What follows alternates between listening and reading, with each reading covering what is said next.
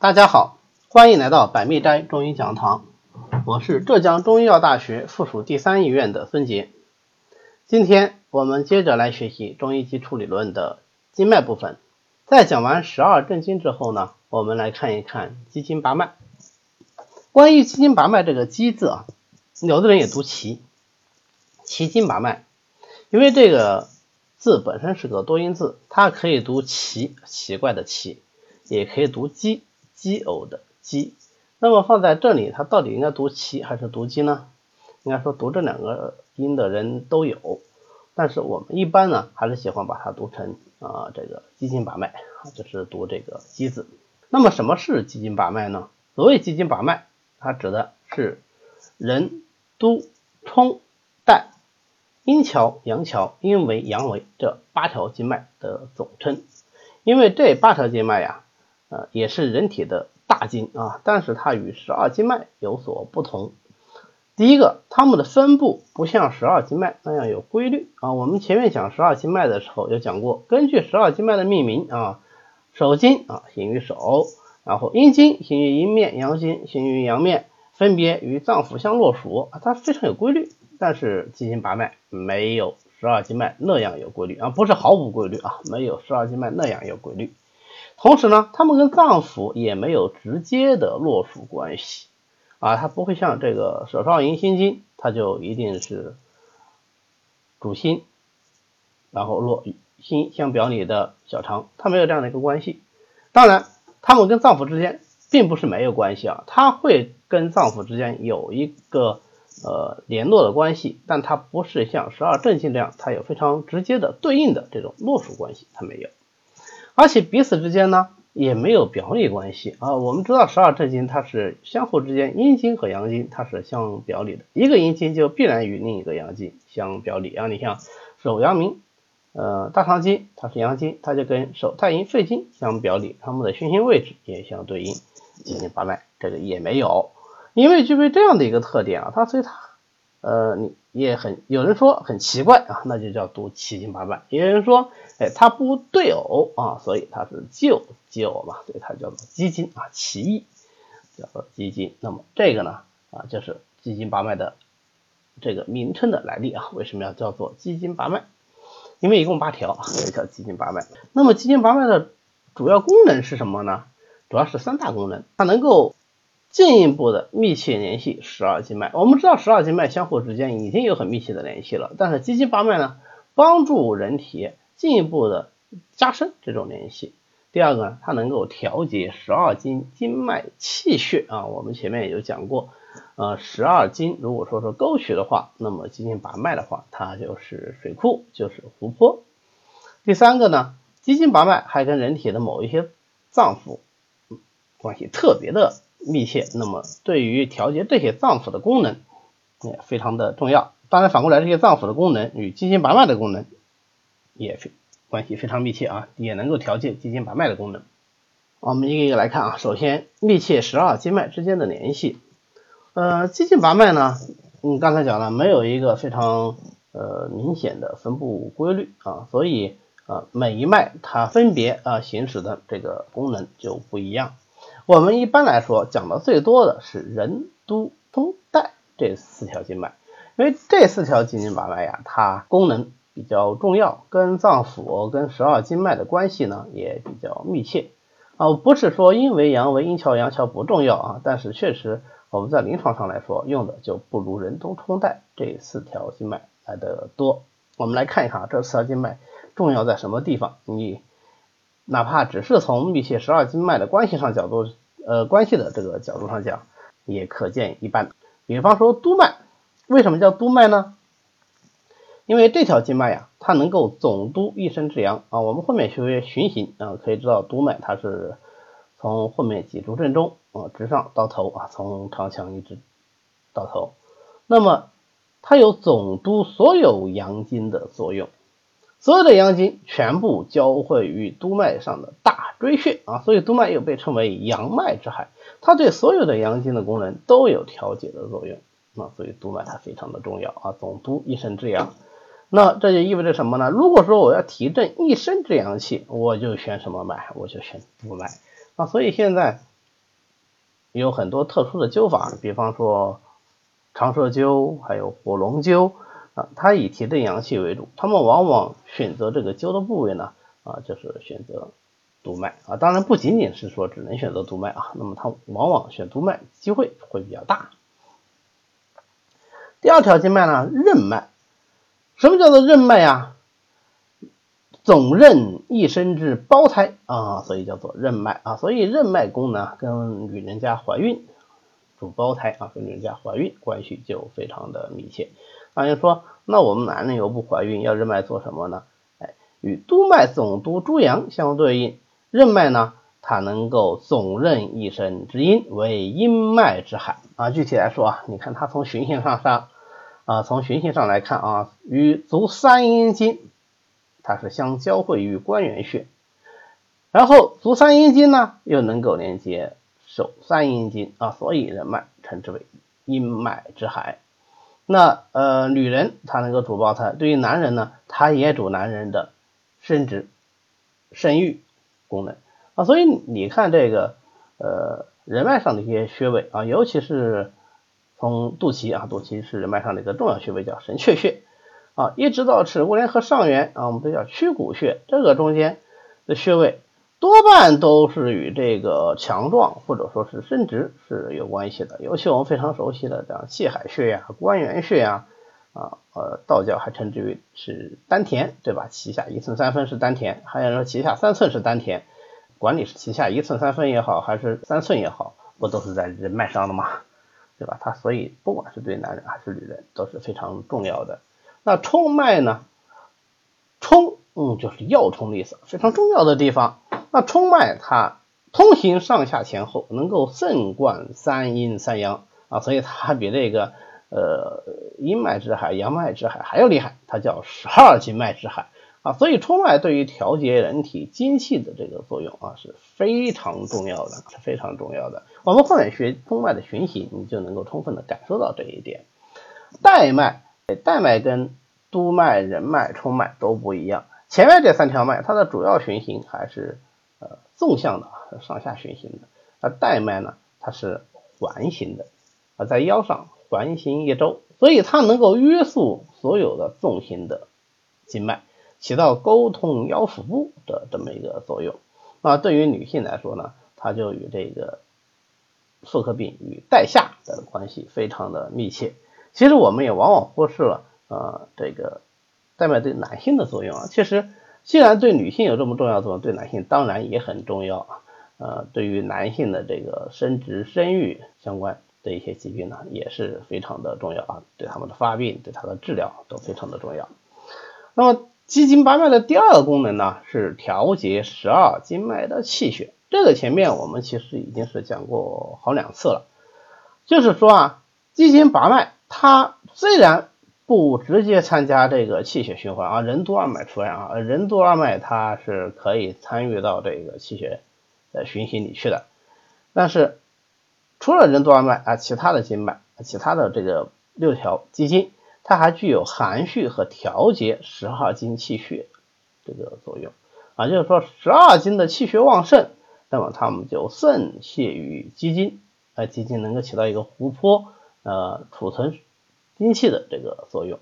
那么，当十二经气血不足的时候呢，啊，急行八脉的气血呢，又能够再流回到呃十二经脉啊，它能起到一个调益气血的作用。第三个啊，急行八脉跟某些脏腑的关系非常密切，跟哪些脏腑关系非常密切呢？跟肝脏、跟肾脏。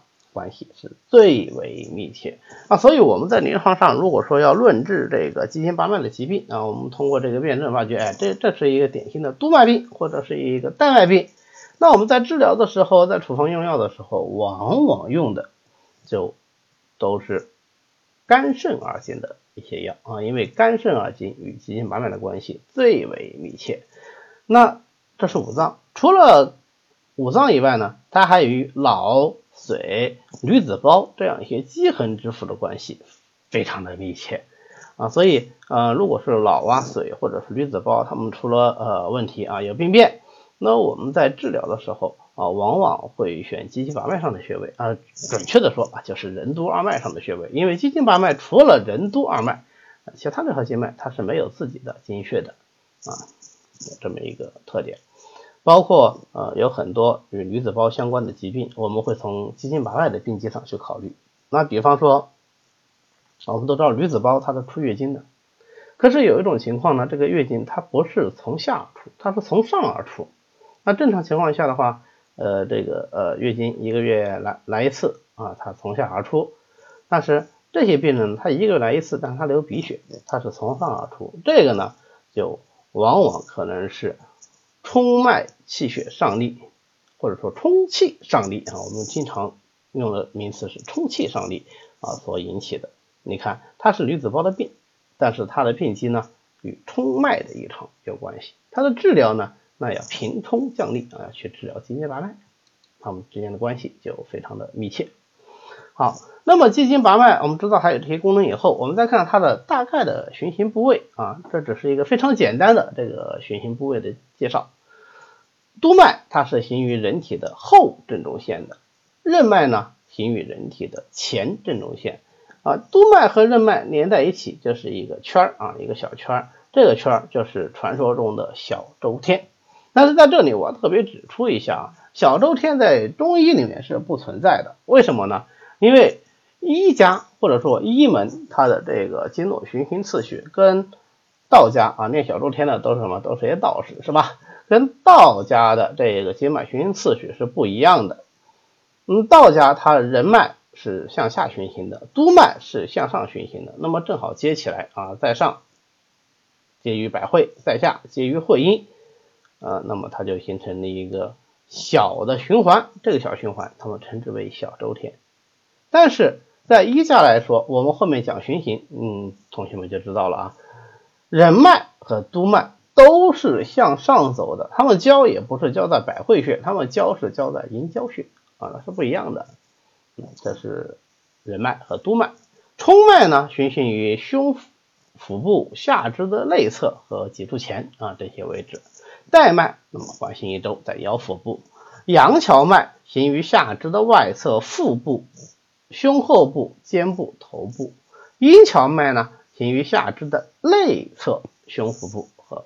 头、面部，阳维脉行于下肢的外侧肩和头项部，阴维脉呢就行于下肢的内侧腹部和颈部。那么从大体上来说，除了带脉呃几经八脉的其他六条经脉，呃其他七条经脉都是从下往上走的啊，都是从下往上走的，所以不存在说小周天这种如环无端的情况啊，不会有。第二个呢，我们可以注意到上肢。啊是没有肌腱分布的，它就分布于下肢，还有胸腹部或者是人体的前后正中啊这样一些位置。那我们嗯重点看一下人督冲带这四条呃肌筋八脉它们的循行路线。为什么要看一下呢？因为呃第一个它这个循行比十二正经来说，那相对来说还是要简单一些。第二个呢，确实是在临床上啊非常的有用，尤其是这个。任督冲带啊，这四条经脉确实是非常有用，所以我们有必要简单的了解一下。那么通过了解它的循行部位呢，我们也可以啊比较直观的来感受到它的这些功能啊。我们前面讲的这些功能是怎么实现的？一条一条来看啊。首先第一个是督脉，督脉呢它是起于胞中啊，先起于女子胞啊。当然对于男子来说就不谈说女子胞这个概念，它应该是起于经室。但是我们通常不这么说啊，我们都说还是起于胞中，呃，有意思，道家呢就把它给会有时候会替换掉，那就起于丹田啊。这所以一手丹田为什么重这么重要啊？起于下丹田，呃，其实我们从部位上看啊，都是都是类似的，都是都是在小腹这一块位置。那么它起于胞中以后呢，下出会阴啊，由会阴穴而出，沿脊柱内部上行，一直到。后项部有一个穴位叫风府穴啊，由这里进入颅内落脑，并且由向沿头部正中线，呃，一直走啊，走到头部、额部、鼻部、上唇。你看，这是从顶再往下走，一直到上唇系带这个地方，就叫迎交穴，走到这里。那么在它这个主干的循行过程中呢，它有两条分支。第一个分支，它是从脊柱里面分出来，分出来到哪里呢？到肾啊，它那个络肾脏啊，所以督脉的功能跟肾脏的关系是非常密切的。我们前面讲脏腑的时候有讲过，肾主骨，肾髓通脑。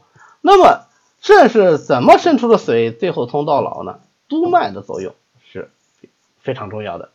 第二条分支呢，它是从小腹分支的，向上直接贯其中央，由这里再往上走，上贯心，一直到喉。